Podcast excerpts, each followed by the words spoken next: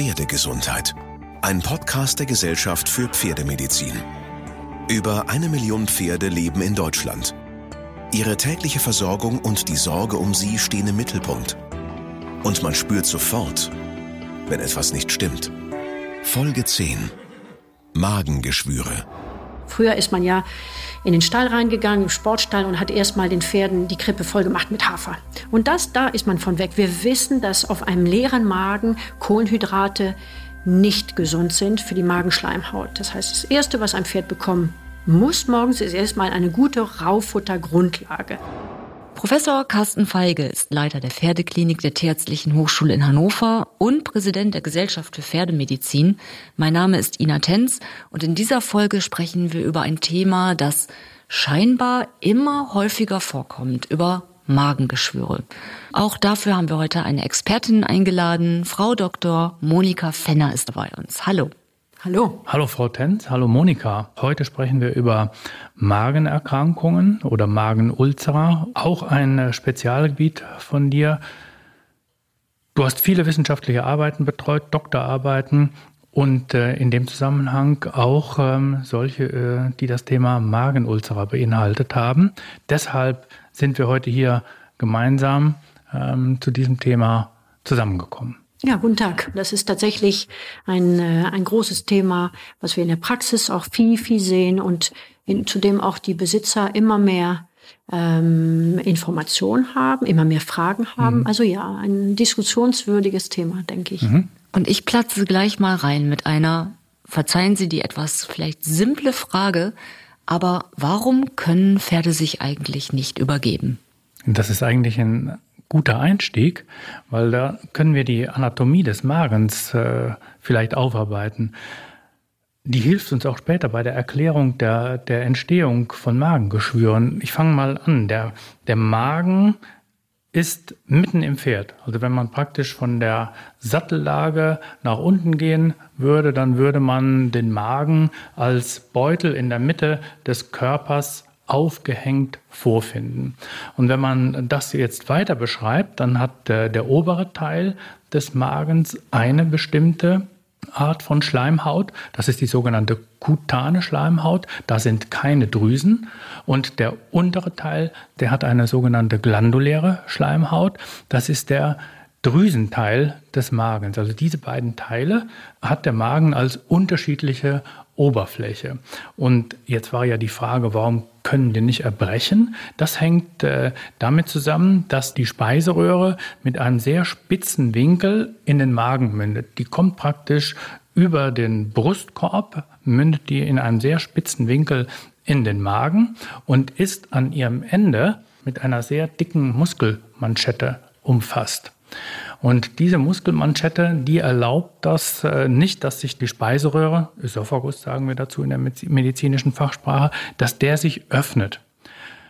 Jetzt könnte man ja sagen, okay, mit ausreichend Druck geht das schon, aber der Magen, der liegt so weit vorne im Bauchraum, also praktisch noch im rippengestützten Teil, dass da die Bauchpresse gar nicht einwirken kann. Das heißt also, selbst wenn das Pferd maximale Bauchpresse ausüben würde, dann äh, reicht das nicht, um den Magen so weit zu komprimieren, dass der gegen diesen Widerstand dieser starken Muskulatur am Ende der Speiseröhre gegenwirken kann, äh, sodass es für das Pferd nicht möglich ist zu erbrechen.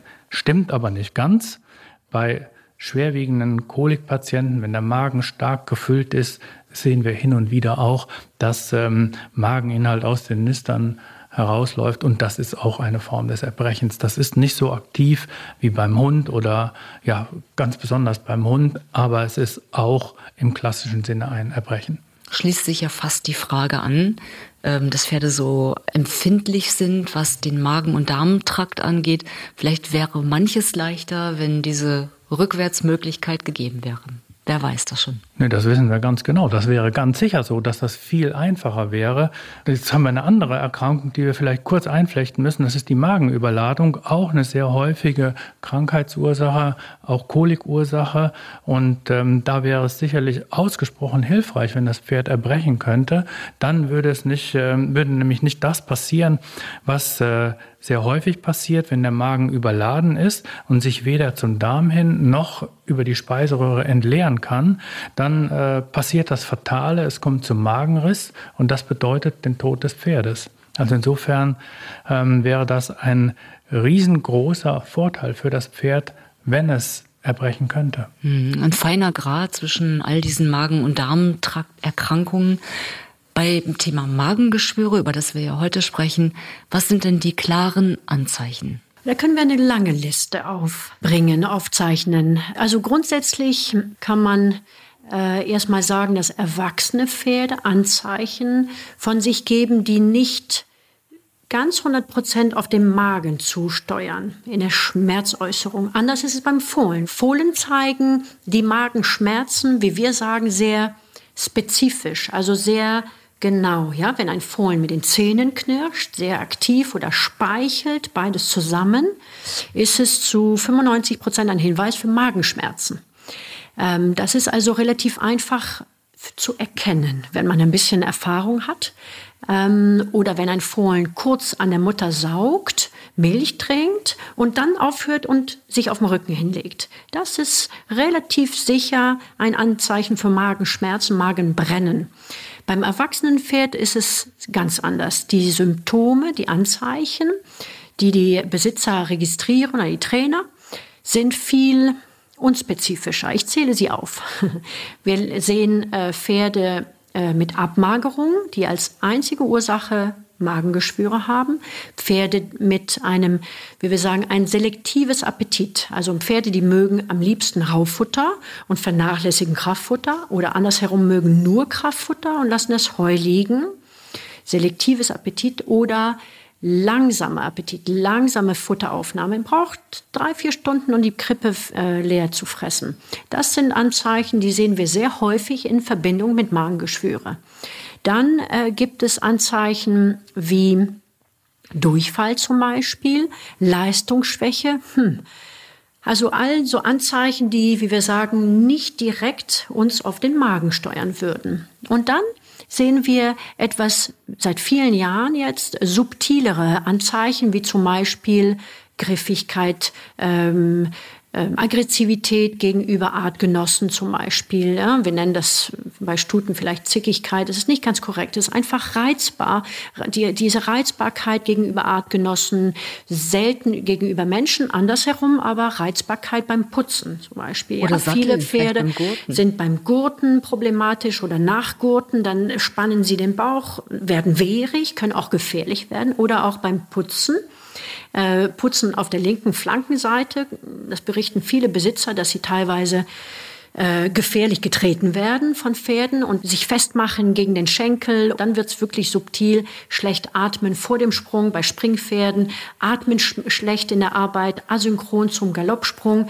Das sind so Anzeichen. Und dann diese Rittigkeitsprobleme, wirklich dann Leistungsschwäche im Sport, also Rittigkeitsprobleme, Schwierigkeiten in der Linksbiegung zum Beispiel, diese Losgelassenheit, die länger braucht. Also wir sprechen hier von etwas ähm, ja, subtileren Probleme, Anzeichen, die die, die die Reiter aber irgendwann mal registrieren. Nicht? Bei Menschen sagt man ja manchmal, dass sie Mundgeruch haben, wenn sie Magengeschwüre haben. Ist das bei Pferden auch der Fall? Maulgeruch oder? Ähm, das nur, wenn ein Pferd aus irgendwelchen Gründen lange Zeit nicht gefressen hat. Ansonsten prinzipiell nein. Auch kein Geruch aus den Nüstern. Ja, wir riechen ja, wir Tierärzte riechen immer an den Nüstern der Pferde aus verschiedenen Gründen. Auch da ist, äh, auch da ist nichts Besonderes zu vermerken. Nein. Eben der Geruch, den wir da wahrnehmen, das sind immer Erkrankungen der oberen Atemwege oder der Maulhöhle, aber die sind nicht auf den Magen ähm, zurückzuführen. Noch ein, äh, ein Hinweis oder ein Zeichen, du wirst auch, Carsten, sicherlich noch welche haben. Ähm, Anzeichen zum Beispiel, dass der Kot klein und hart wird, ja, dass die Kotballen klein und hart werden, also wirklich wie Eier. Die plumpsen dann relativ trocken zu Boden. Das äh, sehen wir häufig bei Pferden mit äh, mit Magengeschwüre. Hm, haben wir hier noch was vergessen? Ja, ich finde, weil wir gerade schon den Vergleich zum Menschen äh, ge äh, geführt haben, diese Leistungseinbuße, das kennt man ja von, von Läufern oder Sportlern auch, die ja, Ausdauersportler nehmen häufig Schmerzmittel, haben häufiger Magengeschwüre als andere Menschen und berichten dann auch, sie haben Schmerzen im Oberbauchbereich, also da, wo der Magen ist. Und das führt natürlich ähm, zum, zur Leistungseinbuße. Die können dann, weil sie Schmerzen haben, ihre Leistung nicht mehr erbringen und ähm, ermüden früher. Und beim Pferd gibt's auch Untersuchungen, dass Pferde mit Magengeschwüren scheinbar einen kürzeren Schritt haben, dass sie früher ermüden, früher ihre Leistungsgrenzen erreichen. Also wenn man, ähm, wenn man standardisierte Leistungstests macht. Also das ist nicht nur so ein Gefühl, sondern da gibt's auch ähm, mittlerweile ganz gute Untersuchungen, die das tatsächlich belegen, dass mit den Magengeschwüren auch ein Leistungsabfall verbunden ist. Und ehrlich gesagt, das muss einen ja auch nicht wundern, oder? Das ist eine Erkrankung, die natürlich dazu führt, dass äh, der Körper dann seine gesamte Leistung nicht abrufen kann. Dieser Podcast wird von der Pferdegesundheit von Böhringer Ingelheim unterstützt. Das Leben von Tieren und Menschen ist auf tiefe und komplexe Weise miteinander verbunden. Böhringer Ingelheim ist überzeugt, wenn Tiere gesund sind, sind auch die Menschen gesünder. Das Ziel des forschenden Familienunternehmen Böhringer Ingelheim ist es, die Gesundheit und das Leben von Menschen und Tieren durch die Prävention von Infektionskrankheiten, die Förderung von Tierwohl und die Stärkung der Bindung von Mensch und Tier zu fördern. Vielleicht gehen Sie noch einmal näher darauf ein, was denn überhaupt genau Magengeschwüre sind. Also wie entstehen die, in welcher Form und warum peinigen die ein Pferd so sehr? Das äh, hat Herr Feige erwähnt, dass Magengeschwüre entweder diese weiße Region, also die, die kutane Region vom Magen betreffen kann, oder die drüsenhaltige Region. Und die Ursachen unterscheiden sich etwas äh, bei beiden, ja. Also man sagt, dass ähm, höchste Leistung ähm, verursacht unter Umständen mehr Magengeschwüre in der kutanen Schleimhaut. Und die Geschwüre sind dort, ähm, die sehen ganz besonders aus. Das sind entweder äh, relativ große Flächen der Schleimhaut, die gerötet sind, äh, wo die diese schützende Schicht nicht mehr zu sehen ist oder bilden auch wie man sich so vorstellt, Krater, so richtige Geschwüre, das sind richtig dicke Krater in der, in der Schleimhaut. Die Schleimhaut versucht ja permanent dieses Loch sozusagen zu, auszubauen und zu schützen. Das bewirkt, dass die gesamte Region um dieses Geschwür verdickt wird. Ja. Und äh, das sieht man bei der Endoskopie, also bei der Magenspiegelung kann man relativ gut erkennen, es ist eher ein frisches Geschwür oder es ist eher ein altes Geschwür in Abheilung. Das kann man schon ganz gut erkennen. Und man sieht es ja, die Magenschleimhaut schützt vor der Magensäure, die ja unter anderem Salzsäure enthält und weitere Stoffe. Und mhm. das hat die Natur ja so eingerichtet. Man kann sich ja vorstellen, was so ein Loch dann anrichten kann mit ja. dem darunterliegenden Gewebe. Ja. Und die, die beiden Schleimhautregionen haben unterschiedliche Strategien, um sich zu schützen gegen diese Magensäure. Sehr, sehr interessant. Also diese weiße Schleimhaut, diese Kutane, Kutan heißt ja Haut, mhm. die schützt sich dadurch, dass sie einfach ein, viele Schichten toter oberflächliche Zellen hat. Und diese toten Zellen, die schützen eigentlich relativ gut, relativ gut gegen die Magensäure. Wie so eine Hornhaut? Wie eine Hornhaut. Ganz genau. Okay, ganz genau. Wenn die Hornhaut aber einmal eben gereizt ist, dann hat sie sehr wenig Schutz gegenüber die Magensäure. Andersherum, diese andere Schleimhautregion oder Bezirk, die drüsenhaltige, die hat eine ganz andere Strategie. Erstmal hat sie eine unglaublich starke Zellteilung. Das heißt, die Zellen, die geschädigt sind, wupp, werden sofort wieder sozusagen ergänzt oder folgende Zellen kommen und schützen den Bereich. Und diese Schleimhaut bildet eine sehr schützende Schleimschicht. Die ist nicht sehr dick. Die ist so zwei Millimeter dick. Aber die puffert den, den pH-Wert, die Säure sozusagen im Magen, von dem Magenlumen, das, wir sprechen von einem pH von 1 bis 2, das ist sehr, sehr hohe Säure, sehr niedriger pH-Wert. Bis zur Schleimhaut haben wir ein pH-Gefälle bis 5, 6. Das heißt, diese zwei Millimeter bewirken eine unheimliche Pufferung des pHs. Und das ist ein enorm effektiver Schutz gegenüber die Wirkung der Magensäure für die Zellen erstmal. Und jetzt zur Ursache, weshalb Pferde Magenreizung, Magenschleimhautreizung Richtung in der drüsenhaltigen Schleimhaut. Da sind wir noch nicht hundertprozentig sicher, aber es sieht so aus in dem jetzigen Stand der Wissenschaft, dass Stress eher der reizende Stoff oder das reizende Moment ist, weil Stress bewirkt, dass die Gefäße eng werden im ganzen Darm. und Stress bewirkt, dass das Gehirn und das Herz und die Muskel besser äh, sozusagen versorgt sind, aber der Darm wird minder sozusagen versorgt. Erstmal die Flucht intakt halten. Ja, genau. Erstmal ja, das Überleben. Flucht. Das ja. ist das, ne, die, die, man muss ja ein bisschen haushalten sozusagen in den, in der Stresssituation. Und das führt dazu, dass die drüsenhaltige Schleimhaut etwas geschwächt wird. Weniger Blutfluss heißt, Achtung, diese ganzen Schutz, äh, Mechanismen werden etwas niedriger. Und das ja, kann eben dazu führen, dass die drüsenhaltige Schleimhaut angreifbarer ist. Jetzt müssen wir vielleicht nochmal zurückgehen. Wir haben gerade über die Symptome gesprochen und die Monika hat das jetzt beschrieben. Wir haben eigentlich zwei äh, unterschiedliche Arten von Magengeschwüren, die in der kutanen Schleimhaut, also im drüsenlosen Teil, mit einer ganz anderen Entstehungsgeschichte wie die im drüsenhaltigen Teil. Wenn wir aber die Symptomatik betrachten, dann können wir nicht sagen, dass die einen die eine Symptomatik und die anderen eine andere Symptomatik verursachen, sondern die Symptome sind immer unspezifisch und man kann von außen nie sagen, welche Formen der Magengeschwüre es sind. Und was wir, ich glaube, vorhin vergessen haben, was wir auch erwähnen müssen, äh, neben diesen vielen unspezifischen Symptomen gibt es auch Pferde, die gar keine Symptome zeigen. Mhm. Asymptomatische Magenulzera finden wir bei sehr vielen Pferden als Begleitbefunde von anderen Erkrankungen.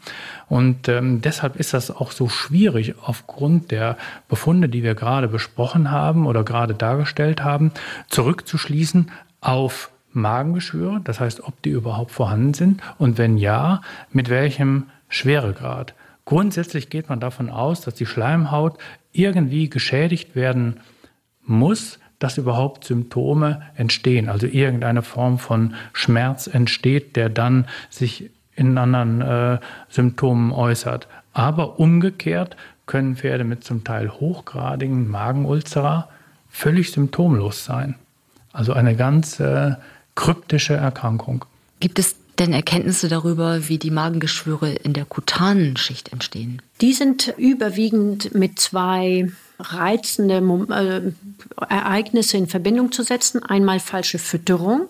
Wir kommen vielleicht nachher zum Thema Fütterung, aber eine falsche Fütterung ist stark in Verbindung mit Geschwüre genau in dieser kutanen, also nicht drüsenhaltigen Schleimhaut und Leistung. Mhm. Ja, höchste Leistung.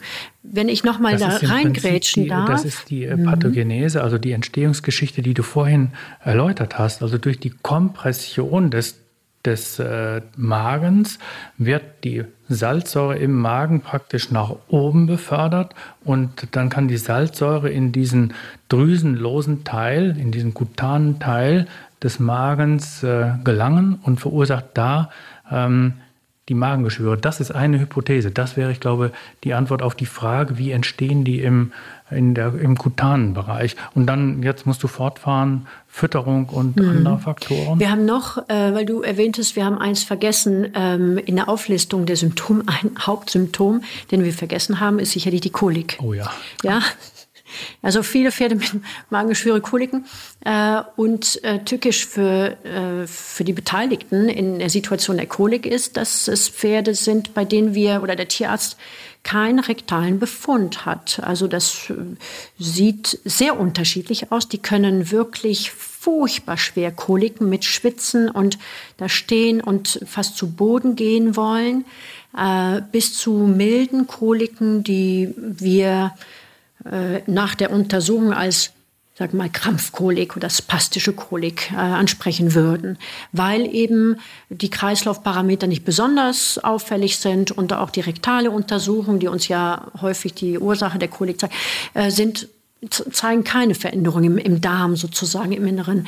Das sind ähm, ja also Kolikgeschehen, ob es jetzt akut oder milde wie wir sagen, immer wiederkehren, rezidivierende Koliken, die sehen wir häufig, oder da sehen wir häufig die Ursache schlussendlich ähm, bei der Magenspiegelung und erkennen, hm, Magenschwüre, die werden wohl die Ursache sein für diese Koliken. Genau, da kann ich vielleicht nochmal zurückgehen zu dem äh, Podcast über Kolikkrankheiten, die wir gemacht haben.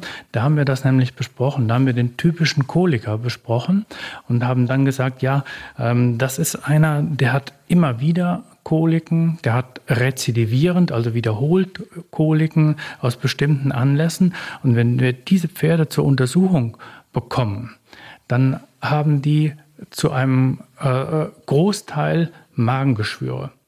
Und ähm, bei ungefähr einem Viertel der Pferde ist das so, dass wenn wir die Magengeschwüre behandeln, dass dann auch die rezidivierende Kolik weg ist. Das heißt, ein Großteil der Pferde, die, ähm, die immer wieder Koliken haben, Koliken einzig und allein aufgrund der bestehenden Magengeschwüre. Und andere Pferde, die haben ein anderes Problem und haben in der Folge Magengeschwüre, aber Magengeschwüre können ein Grund sein für immer wieder auftretende Koliken. Das ist vielleicht ein Hinweis an unsere Hörer, dass man das unbedingt abklären muss im Zusammenhang mit wiederholt auftretenden Koliken. Ganz interessant, weil man hört es ja immer häufiger. Selbst bei Fohlen, bei jungen Pferden sind Magengeschwüre mittlerweile ein Thema. Man denkt ja, mein Gott, die haben ja gar nicht so viel Stress. Die stehen da super in ihrer Herde und wachsen glücklich auf.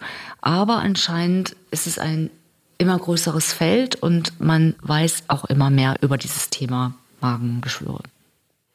Ja, das ist so. Das ist nicht nur die adulte Klasse, nicht nur erwachsene Pferde oder Sportpferde, die äh, Magengeschwüre entwickeln, sondern oder zeigen, sondern wir haben von Fohlen äh, schon gesprochen. Ja, Fohlen nach dem Absetzen können Magengeschwüre entwickeln.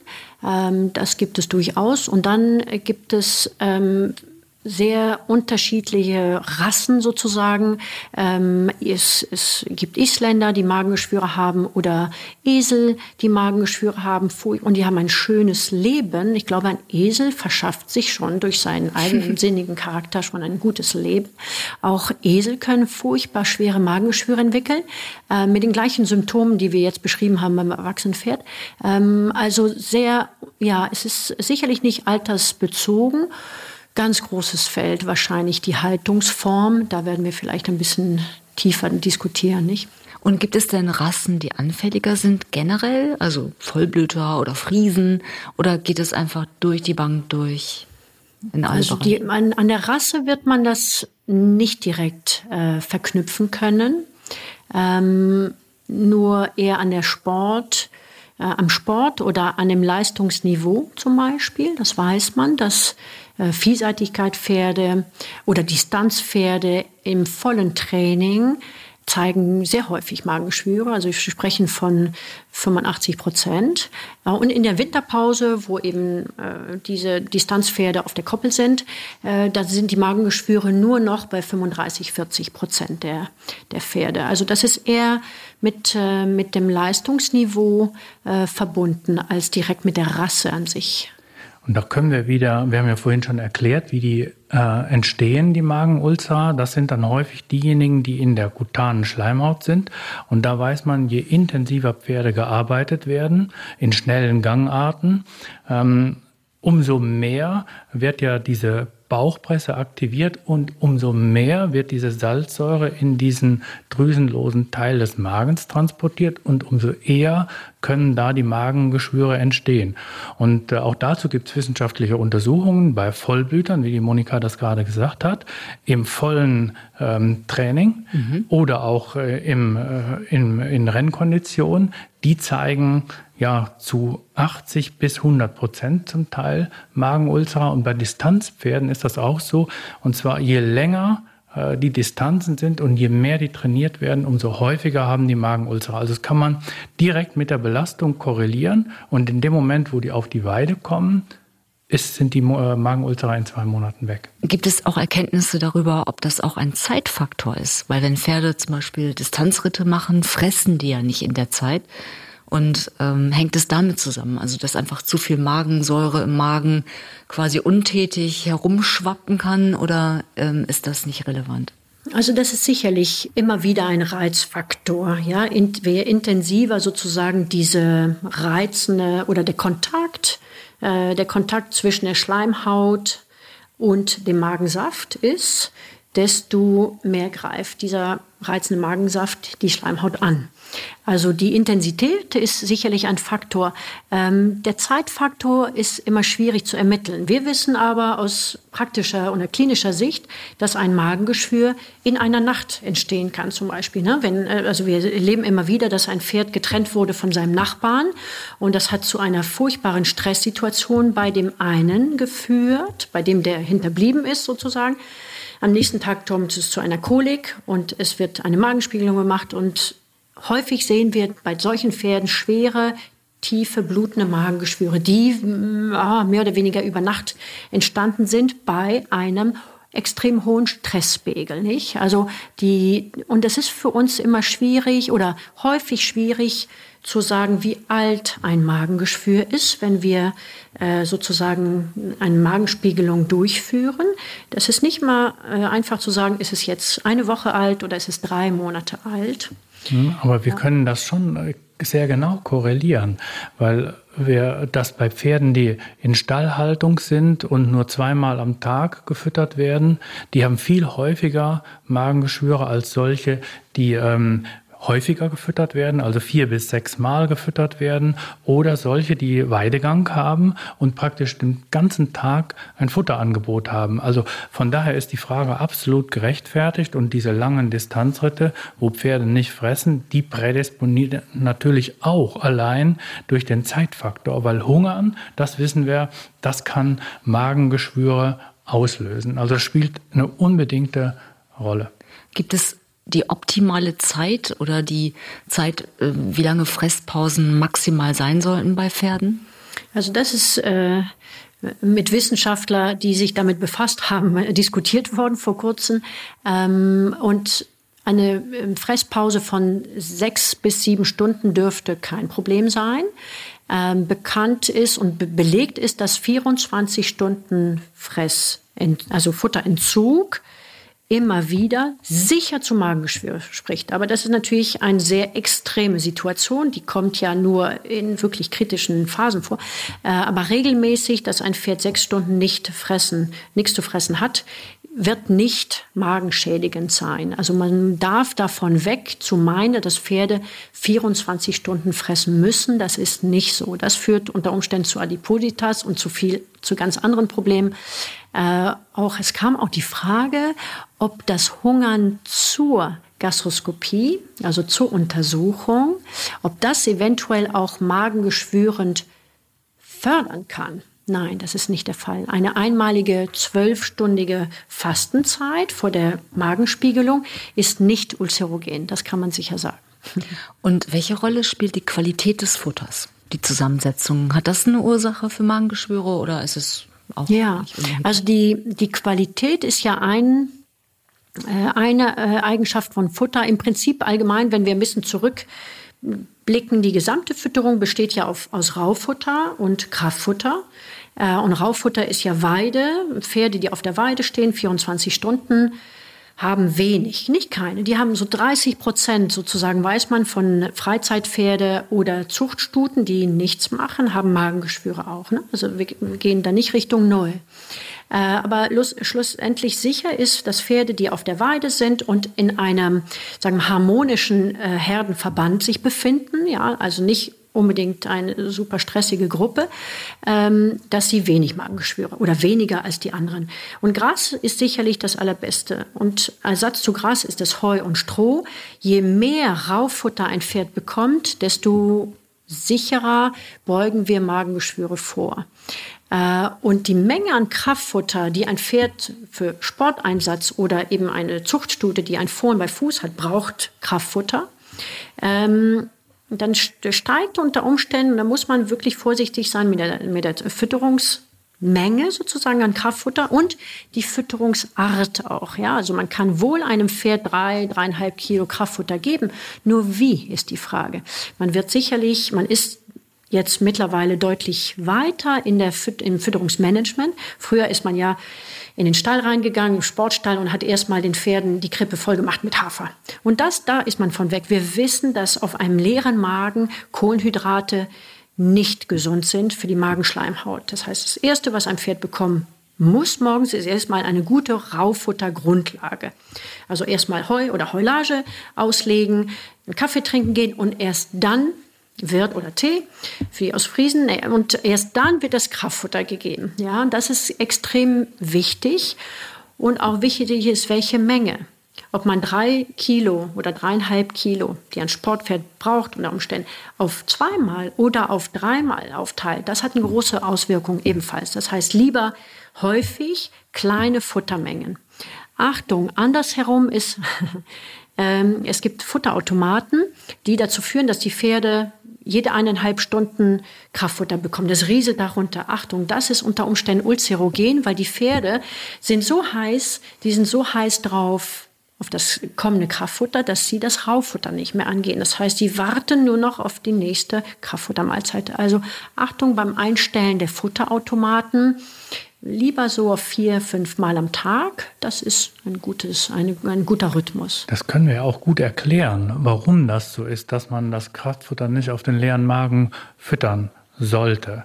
Weil dadurch, äh, Kraftfutter wird üblicherweise sehr schnell gefressen, es wird viel weniger Speichel produziert und Speichel hat ganz wichtige puffernde Substanzen, also solche äh, Substanzen, die ähm, die die Säure im Magen auffangen können. Wenn man jetzt also sehr viel Kraftfutter oder überhaupt Kraftfutter am Anfang füttert, wird dieses gelangt dieses Kraftfutter ohne Speichel in den Magen. Die Säuresekretion wird angeregt, weil der Magen gefüllt wird und dann kann die Salzsäure viel mehr einwirken, als wenn man vorher Heu füttert, Heu oder Heulage. Dann hat man viel mehr Speichel, der durch den Kaufvorgang, durch den viel aktiveren Kaufvorgang in den Magen äh, transportiert wird. Die Pufferfähigkeit des Magens ist viel größer und dann kann die, die Salzsäure, die gebraucht wird im Magen, die ja Verdauungsgänge ähm, initiiert, die kann dann aber auf die Magenschleimhaut gar nicht mehr so negativ einwirken. Also das ist alles sinnvoll und richtig. Und diese alte Tradition, ich glaube vor allen Dingen in der Vollblutszene, dass man zuerst Stehfutter gegeben hat, damit man dann eben in Ruhe den Stall hat misten können, von der sollte man sich verabschieden, wenn man ähm, Magengeschwüre nach Möglichkeit vermeiden will. Ich sehe schon, es ist ein Zusammenspiel unterschiedlicher Faktoren, Stress, Fütterung, Haltung, kommt alles zusammen. Die Frage ist, wenn Pferde im Turniersport gehen und trainiert werden, die ja dann anfälliger sind für Magengeschwüre, kann man das trainieren in irgendeiner Form? Kann man das in den Trainingsplan mit einbauen, wenn man weiß, mein Pferd ist ein bisschen Magengeschwürempfindlich, hatte vielleicht schon mal eins? Äh, gibt es da ein Gewöhnungsprinzip oder? Ja, da ist natürlich unheimlich viel Feingefühl und Beobachtungsvermögen individuell für jedes Pferd gefragt. Äh, was natürlich zeitaufwendig ist. Aber wenn es einem gelingt, und das ist ähm, äh, schon relativ klar auch ähm, zu beobachten bei den Rennpferden, wenn wir das als Beispiel nehmen. Da, dort wird beispielsweise genau geschaut, wie viel wiegt das Pferd, nimmt das Pferd gerade ab oder wie frisst das Pferd. Frisst das Pferd gut und schnell oder frisst es langsam. Darauf wird schnell reagiert und das Training runtergefahren. Ja, und ähnlich ist es auch in vielen ähm, ja, viel aufgeklärten Sportstelle, die nicht mehr standardmäßig ein Programm abspulen, sondern wird, dass wirklich auf jedes einzelne Pferd Acht gegeben wird. Das ist äh, sicherlich eine sehr, sehr gute Entwicklung, die wir extrem begrüßen aufwendig, aber sinnvoll letztendlich. Ich kann ja. da vielleicht auch noch eine Antwort äh, zu liefern. Ich habe eine wissenschaftliche Untersuchung im Kopf. Da hat man ähm, die Häufigkeit der Magenulzer mit bestimmten Trainern assoziieren können. Also ist ganz offensichtlich, dass Pferde, die möglicherweise härter und länger trainiert werden, häufiger Magenulcer haben. Also das kann man schon ein Stück weit trainieren. Und ich glaube, das Ziel muss sein, wenn wir das in der Formel zusammenfassen sollen, ein möglichst stressfreies ähm, Haltungssystem, stressfreies Trainingssystem, eben eingehen auf das Pferd als Individuum betrachten und nicht vielleicht das pauschale Training über den ganzen Bestand in gleicher Form hinweg. Wenn jetzt der Verdacht im Raum steht, das Pferd könnte Magengeschwüre haben, das geht ja dann nicht für die Tierärzte und die Tierärztinnen per Blickdiagnose, sondern dann müssen Untersuchungen eingeleitet werden. Wie genau laufen die ab? Man untersucht das Pferd klinisch. Ähm, wir kommen da nicht sehr, sehr weit, muss ich sagen. Ja, wir wissen, dass die Abmagerung ein Anzeichen ist. Ähm, aber in der klinischen Untersuchung äh, gibt es sicherlich eine Beobachtung, die, die verlangt dabei ein bisschen Erfahrung, wenn man äh, links am Pferd steht und die, die Flanke ähm, anfasst und betätigt. Dann ist es häufig so, dass Pferde, die Magenschmerzen haben, uh, halten den Bauch etwas länger fest beim Atmen. Ja, sie weichen ein bisschen aus und machen sich fest. Das ist ein sehr dezentes äh, Anzeichen, aber sagen wir mal, alte alte Hasen und an den Tierärzten machen diesen Griff und, und beobachten es wohl.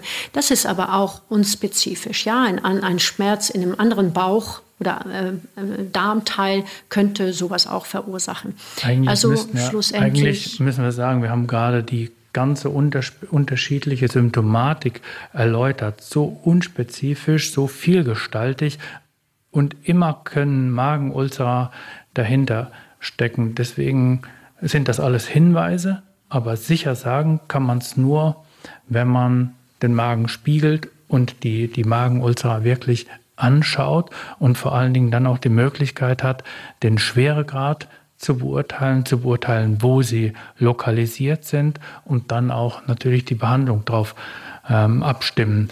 Und jetzt musst du vielleicht noch ähm, andere diagnostische Hilfsmittel erwähnen. Wir sind ja immer auf der Suche nach einfacheren Dingen. Die Gastroskopie, also die Magenspielung, ist sicherlich aufwendig. Ähm, Und kann wahrscheinlich auch nur in der Klinik gemacht werden, oder geht das vor Ort auch mobil? Das geht auch vor Ort. Mobil mhm. haben wir mittlerweile Technik, die das erlaubt, aber die Pferde müssen sediert werden, sie müssen vorher gehungert werden. Ähm, eben die Technik ist aufwendig, äh, das ist teuer durchzuführen und deshalb ist man natürlich immer auf der Suche nach dem aussagekräftigen Blutparameter oder dem aussagekräftigen diagnostischen Tests. Und da hat es auch Untersuchungen und Versuche gegeben. Und jetzt gebe ich das Wort an dich zurück, Monika. Ach, vielen Dank. So viel gibt es ja nicht zu sagen. Also man hat ja überlegt, zwei Dinge. Im Parallel zu der Humanmedizin, in der ähm, Helicobacter pylori, ein Bakterium eben doch klar in Verbindung steht mit Magengeschwüre. Das ist beim Pferd auch untersucht worden, viele, viele Jahre und es ist negativ. Das heißt Pferde, und das wäre ein Test, den könnte man im Blut machen, ne? wie, beim, wie beim Menschen. Das, äh, dieses Bakterium, das beim Menschen relativ häufig vorkommt, verursacht, ist kein Thema beim Pferd, verursacht also beim Pferd keine Magengeschwüre. Äh, und alternativ dazu, ja, du hast vom Blutbild gesprochen. Es gibt nicht ein Blutwert, auch Pepsinogen oder Gastrin oder solche eben magenspezifische ähm, Enzyme, die auch im, im sozusagen ähm, in der Blutbahn auftauchen können, äh, die, sind, die stehen nicht in Verbindung. Die helfen uns nicht, um Magengeschwüre zu erkennen. Andersherum hat man geschaut, ob man durch eine Kotuntersuchung eventuell Blut ja, im Kot nachweisen kann. Das ist auch nicht valide. Ja. Es gibt Pferde, die haben Blut im Kot und die haben keine Magengeschwüre. Und es gibt Pferde, die haben Magengeschwüre und kein Blut im Kot. Also der Gedanke ist im Prinzip gut, aber nicht, nicht nutzbar. Von daher ja, wir kommen nicht drum rum, äh, die Magenspiegelung durchzuführen, wenn wir wissen wollen, sind Magengeschwüre da? Wie schwer sind sie? Und wo sitzen sie. Entsprechend, wie ist dann der Behandlungsplan? Ne? Wie genau werden Magengeschwüre behandelt? Also behandeln ist eine Sache in meinen Augen. Das kann jeder. Besser ist, wenn wir das gesamte Bild, also Pferd, Umgebung, Reiter, Training betrachten. Dann haben wir das Pferd richtig behandelt. Wenn wir strikt die Medikamente ansprechen, das können wir gleich machen. Die Behandlung geht über im Prinzip zwei Medikamente. Und ein Medikament steuert oder ist optimal für die Behandlung der Magengeschwüre in der drüsenlosen Schleimhaut, die sind ja weißen Schleimhaut. Das ist das wohlbekannte Omeprazol, was viele Menschen auch eben benötigen, um die Behandlung ihrer Magengeschwüre. Das ist sehr, sehr effektiv, das Omeprazol. Äh, und wenn die Magengeschwüre in der drüsenhaltigen Schleimhaut haben jetzt einige sehr starke Studien gezeigt, dass ein anderes Mittel aus der Humanmedizin, das heißt, der Wirkstoff heißt Misoprostol, ähm, dass das sehr effektiv ist. Einmal klinisch, die Pferde fühlen sich wohler und die Schleimhautreizungen heilen auch ab. Ähm, Vielleicht können wir die Wirkung von den neu. Medikamenten mhm. ein bisschen ja, erklären. Ja. Eben, wir haben auf der einen Seite das Management, da müssen wir vielleicht gleich noch ähm, näher drauf eingehen, weil das ist ja wichtig, weil da viele Tierbesitzerinnen und Tierbesitzer das äh, optimieren können, ohne dass die Tiere überhaupt krank sind, äh, als oder Vorbeugen krank werden, oder ja. krank werden, genau. Aber wenn wir zurückkommen zum Omeprazol, kennt, ich glaube, fast äh, jede Tierbesitzerin oder jeder Tierbesitzer äh, mittlerweile. Das ist ein sogenannter Protonenpumpenblocker. Das heißt, ähm, das verhindert die Sekretion der, ähm, der, der Salzsäure in den Magen. Und damit wird der pH-Wert, da haben wir vorhin schon drüber gesprochen, der ist normalerweise so bei 1 bis, 1 bis 2. Und ähm, durch diese durch die Verabreichung von ähm, Omeprazol wird äh, der gehoben auf ja, drei bis vier. Ähm, und das muss, man, das muss man eigentlich schaffen, dass der möglichst lang, man sagt so zwölf Stunden mindestens, sollte der über drei oder über vier sein, um diese negative Wirkung, diese aggressive Wirkung der Salzsäure zu neutralisieren. Also mechanisch gesprochen wie eine Versiegelung oder wie kann man sich das vorstellen? Nee, das ist, das, die Versiegelung ist ein anderes Medikament. Hier eben, wenn man, wenn wir, wenn wir, müssen wir fast wieder ein bisschen in die Physiologie zurückgehen. Diese, ähm, diese Salzsäure, das ist eine sogenannte ähm, H plus K plus Pumpe. Also da werden Ionen ausgetauscht, ein, ähm, ein Wasserstoffion gegen ein Kaliumion, also das Wasserstoffion, das ist ja Bestandteil der Salzsäure. Salzsäure ja, wäre ja HCl. HCl. Ja. Genau, und dieses Wasserstoffion, das wird in das Mageninnere sezerniert und durch diesen Protonenpumpenblocker wird diese Pumpe mehr oder weniger gelähmt und es kann keine, kein H-Plus-Ion mehr in den Magen sezerniert werden. Das ist der Wirkmechanismus. Ausgeklügelt. Respekt.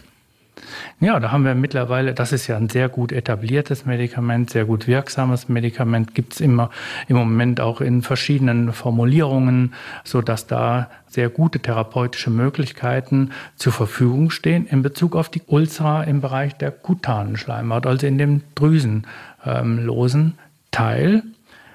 Und ich glaube, das, was Sie gerade angesprochen haben, die Schutzschicht, da sprechen wir von Sucralfat. Ja. Das ist eine chemische Verbindung, die ähm, aus Aluminium und Phosphat besteht und die bildet einen Schutzfilm über die Schleimhaut. Die legt sich also praktisch auf die Magengeschwüre, bildet da einen Schutzfilm. So stellt man sich das vor.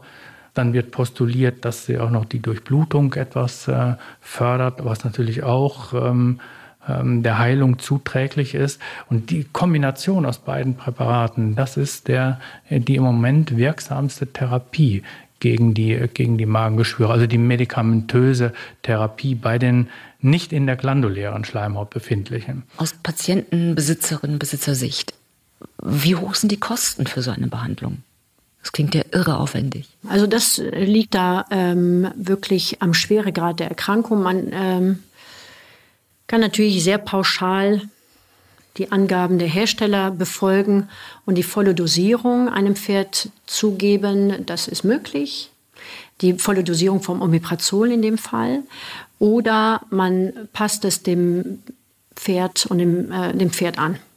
Ähm, die volle Dosierung, das heißt die 4 Milligramm pro Kilo, die sind etabliert und bewährt für Pferde, bei denen, für Rennpferd, bei denen nichts geändert wurde. Das heißt, volles Training, keine Fütterungsoptimierung und so weiter. Davon sind wir weg. Wir haben ja angesprochen, dass ja, wir behandeln die Pferde, wir wollen aber auch die Lebensumstände. Um dass nach vier Wochen Behandlung nicht gleich Magengeschwüre wiederkommen, wollen wir schon sehen, dass wir von vornherein die Pferde so begleiten oder die Haltung angepasst wird, dass die mh, ulcerogene ähm, Faktoren eben gelindert werden oder runtergefahren werden. Ergo, es ist nicht notwendig, äh, die, die volle Dosis über die vier Wochen der Behandlung äh, durchzuziehen. Bei milden oder bei geringgradigen Befunden, wenn die Magengeschwüre extrem schwer sind, wird das Pferd, also man muss tatsächlich die Dosierung und die Dauer maßgeschneidert anpassen an die Situation. Äh, aber ich, ich lehne ein bisschen ab, dass man pauschal die ganze Dosis äh, durchzieht, sozusagen. Es ist sehr kostenaufwendig, wie wir gesagt haben. Mhm, genau. Und das Sucralfat ist sicherlich, da gibt es, glaube ich, so zwei Meinungen. Die Meinung, die früher vor acht, vor neun Jahren postuliert wurde, Sucralfat sei so toll, das ist mittlerweile revidiert worden von den gleichen Autoren aus, aus Australien, Ben Sykes, hat sich selber revidiert und gesagt, ja, hm, da müssen wir noch schauen, ob das wirksam ist. Also da gibt es in meinen Augen zu wenig solide Studien, die zeigen, dass es wirklich behilflich sei. Da müssen wir noch ein bisschen dran arbeiten, schätze ich mal. Dann ergänze ich das jetzt auch noch. Es gibt Empfehlungen diesbezüglich und ähm, eben die sind diese volle Dosis, die die Monika gerade angesprochen hat, also vier Milligramm pro Kilogramm über die Dauer von vier Wochen. Das ist ausdosiert, das ist untersucht, das ist sicher. Aber es gibt schon einzelne Untersuchungen. Wir wissen zum Beispiel, dass wenn wir das vorbeugend geben, kommen wir mit einem Milligramm pro Kilogramm aus, also mehr oder weniger mit einem Viertel der Dosis. Dazwischen gibt es auch einige Untersuchungen, aber das reicht dieser Expertengruppe noch nicht. Die Empfehlung dahingehend zu ändern, dass sie sagen, okay, wir können mit der Dosierung runterfahren. Ähm, deshalb kann man das im Einzelfall ausprobieren, muss dann aber sicherlich die Wirkung kontrollieren. Wenn man auf Nummer sicher gehen will, würde man die hohe Dosierung über die lange Zeit wählen. Wenn ähm, äh, der Tierbesitzer finanzielle Restriktionen hat, dann ist das eine Option, dass man da eventuell reduziert. Und eben diese optimale Variante, die ich vorhin äh, zitiert habe, wo man beide Präparate zusammengibt. Das, da gibt es auch Untersuchungen drüber, die stehen in der Wirksamkeit etwas drüber, als wenn man nur das eine alleine gibt. Also man hat verschiedene Optionen und die müssen mit dem äh, Tierbesitzer abgestimmt werden, welche dann im Einzelfall anzuwenden ist. Vielen Dank für die elegante Umschiffung meiner Frage. Nach den genauen Kosten. Also nur einfach ungefähr, dass man ein, eine Vorstellung davon bekommt, wenn ein Pferd wirklich damit behandelt werden muss über einen Zeitraum von vier Wochen. Wo in etwa ähm, liegt der Tierbesitzer, die Tierbesitzerin dann bei den Kosten? Also äh, das Sucralfat ist sehr teuer. Man müsste es auch sechsmal am Tag geben, wenn man das richtig dosieren würde, nicht zweimal am Tag. Das ist ähm, nicht wirklich sinnvoll. Und es, also wir sind wahrscheinlich mit 50 Euro am Tag dabei. Aber mit der Wochen. Kombinationstherapie. Genau, mit beiden gemeinsam. Und das über vier Wochen mhm. ist natürlich eine Zahl, die auch dann ähm, häufig Diskussionen nach sich zieht. Mhm, und dennoch natürlich heilsam ist, wirkungsvoll und ähm, sicherlich auch das Mittel der Wahl. Aber, Aber es zeigt vielleicht auch, ähm, ähm, das ist eigentlich die, äh, die Therapie, äh, die dann erfolgt, wenn äh, das Pferd manifeste Magenulcer hat. Es wäre ja eigentlich das Ziel, dass wir es gar nicht so weit kommen lassen. Und da kann eben jeder Tierhalter und äh, sehr viel tun. Und jetzt kommen wir vielleicht zum Management genau, noch darauf wollte ich hinaus. Ja. Ähm, dass wir uns diese Kosten nach Möglichkeit sparen können. Richtig. Was ist die optimale Haltungsbedingung? Was kann ein Tierbesitzer, eine Tierbesitzerin machen, dass es gar nicht so weit kommt? Ja, wenig Stress, das ist sicherlich das, ähm, das Wichtigste. Vielleicht und den Stress erstmal erkennen, ne? dass, dass das Pferd Stress und hat. Und das ist ein Riesenfeld. Sind wir in der Lage, wirklich Stress zu erkennen? Ja, die äh, erfahrenen Pferdebeobachter, äh, da gehören wir nicht alle zu, schätze ich mal. Da braucht es Erfahrung oder Anleitung. Ja, wir sind ja nicht alleine und wir können sicherlich in die Richtung, ähm, um zu erkennen, ob ein Pferd, sagen wir mal, zufrieden mit seiner Gruppe, Umfeld ist, braucht man unter Umständen Anleitung, wenn man neu dazukommt. Die Profis können das wissen. Manchmal können auch Profis äh, etwas, ähm, sagen wir mal, wegschauen. Über, also von daher, ja, es ist ein ganz großes, sehr sensibles Feld. Das kann man nicht so pauschal beantworten. Aber schlussendlich ist das Beobachten von jedem Pferd, der erste Schritt erstmal, um zu erkennen, ist hier ein Stresspegel zu erkennen, wenn wir es wirklich sicher sagen. Wir, ich sehe in der täglichen Praxis, muss ich sagen, einige Pferde, die sind absolut ruhig nach außen, sehen sehr übersichtlich aus und dann äh, hören wir die Herzfrequenz ab beim Beginn der Untersuchung und sehen, Mensch, er galoppiert innerlich, aber nach außen. Und wie soll ein solcher Besitzer merken, was sich innerlich sozusagen abspielt? Also es ist nicht immer einfach. Ja, wir mhm. wünschen uns das einfach. Aber ja, äh, die, die klaren Anzeichen für Stress, nämlich in der Box unruhig sein, nicht schlafen in der Box oder eben in der Gruppe immer nur auf der Flucht sein oder am Kämpfen über die, die Rangordnung, ähm, das sind Dinge, die muss man beobachten. Und viele Leute sind jetzt, viele Pferdebesitzer haben jetzt doch beobachtet, dass eine Ruhephase, nachts zum Beispiel, äh, in die Box wieder zurückgehen, dass es den Pferden gut geht. Also beobachten des Pferdes in seiner Ruhephase ist sicherlich wichtig. Und dann beobachten des Pferdes beim Vorbereiten des Reitens auch ein ganz wichtiger Punkt. Es gibt Pferde, man kann nicht drüber weggucken, wenn ein Pferd wartet auf die Lehrreitstunde und hämmert in dem Pferdanhänger. Ja, das nervt die Besitzer, aber das ist ulcerogen. Das Pferd ist nicht glücklich.